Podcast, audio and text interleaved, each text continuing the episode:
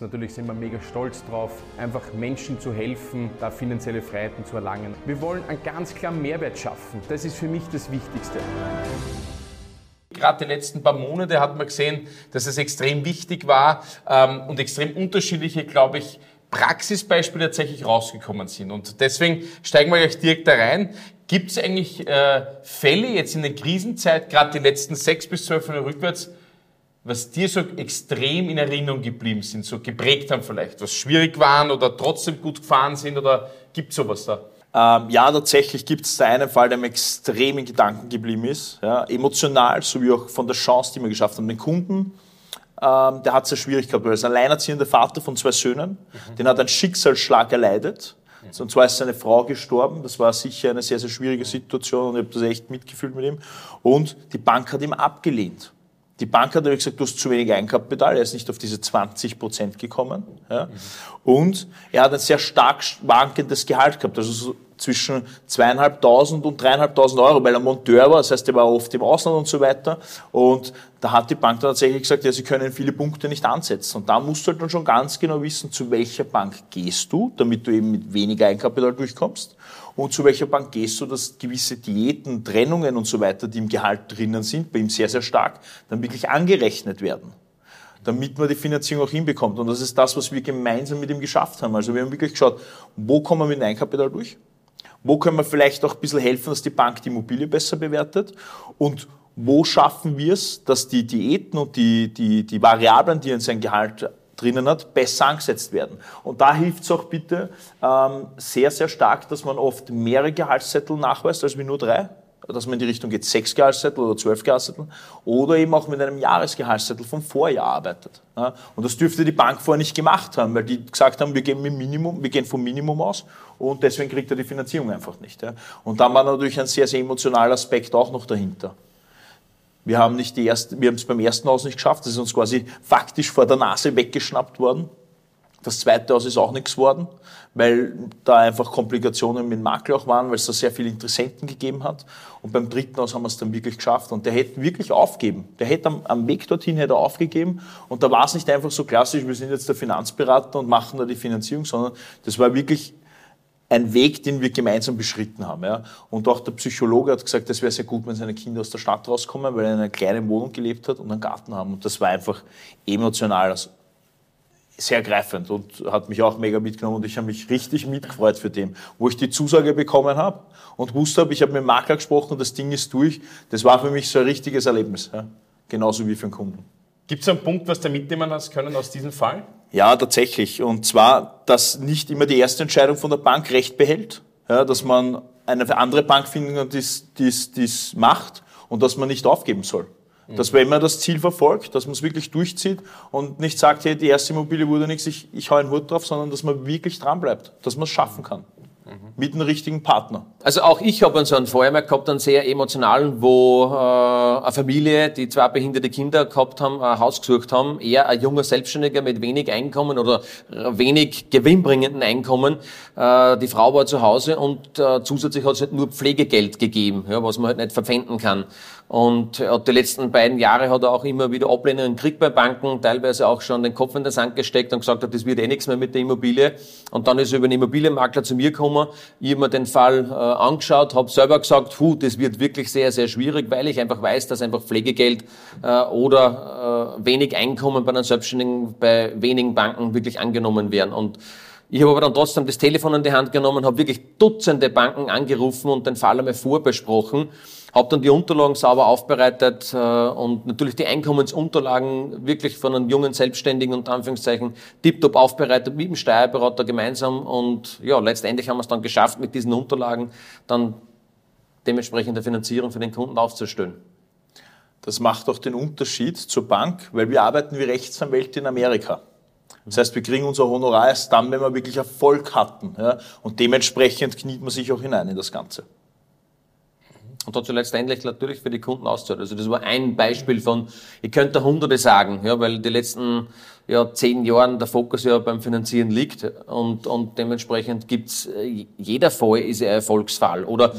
wie wir uns jetzt zum Beispiel schaust, in den letzten Jahren, wo man äh, Kunden geraten hat, so einen Fixzinssatz, die jetzt ein Prozent teilweise, hat man sogar nicht mehr geglaubt, die haben vielleicht es gibt, gibt ja Fälle, die haben 0875 Fixzinssatz gekriegt, ja, 10, 15, 20 Jahre, die mich heute noch anrufen und sagen, gut, dass wir äh, einen Fixzinssatz genommen haben, weil jetzt äh, ja, wäre nicht die Rate also nicht 1230 Euro, sondern 1890 Euro. Also mhm. auch da gibt's genügend Stories in den letzten Jahren. Man glaube ich, man kann einen Tipp geben tatsächlich an die Zuhörer, ähm, wenn ihr eine Immobilie kaufen wollt oder daran interessiert seid, eine Immobilie zu kaufen, dann ist es immer schon sehr wichtig, dass man sich vorher zusammensetzt und vorher schon mal schaut, kann ich es mir überhaupt leisten und was kann ich mir leisten. Warum? Man kriegt das am Markt draußen mit. Ähm, es ist sehr stressig. Das heißt, wenn man sich mal eine Immobilie anschaut, und dann drauf kommt, hey, jetzt muss ich mir die Finanzierung raussuchen und man ist wirklich interessiert, gibt es meistens nicht nur einen Interessenten, sondern zwei, drei, vier andere auch noch. Ja? Und meistens ist es dann so, wer zuerst kommt, malt zuerst. Und wenn man dann vorbereitet ist, hat man definitiv immer schon einen Vorsprung. Ich glaube, es gibt äh, viele interessante Fälle, glaube ich, die letzten Jahre, so wie ihr äh, das habt, glaube ich, da, so wie du gesagt hast, da könntest du hunderte sagen. Gerade in der Krisenzeit ist mir einer speziell in Erinnerung geblieben, zum Beispiel ich habe immer wieder so Kunden begleitet. Ich, ich habt ihr auch sicher, die was vor Jahren schon mit euch über die eigene Verwende gesprochen haben. Ja. Und in dem konkreten Fall war das, ja, sogar, das muss ich gleich mal meine Friseurin quasi, ja, das muss ich sagen sogar, ja.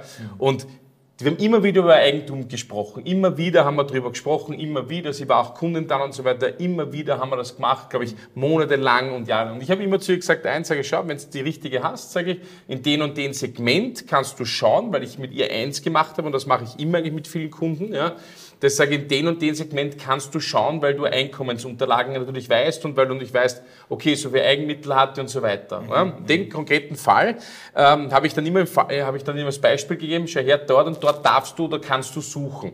Und dann ist es immer konkreter worden. Über Monate lang haben wir geredet dann, ah, da gibt es ein Objekt da, da gibt es ein Objekt da. Oh, jetzt habe ich ein Objekt gefunden. Kennt ihr die Situation? Ja, das ist das Geilste, was du haben kannst, emotional, wenn dann der Kunde, der noch gar nicht die Finanzierung hat, logischerweise, aber sagt, oh, Christian, du hast gesagt, schau her, ich habe jetzt die Wohnung gefunden, was mir jetzt, was uns taugt, mit ihren äh, Lebensgefährten auch. Sag ich, super, dann setzen wir uns zusammen.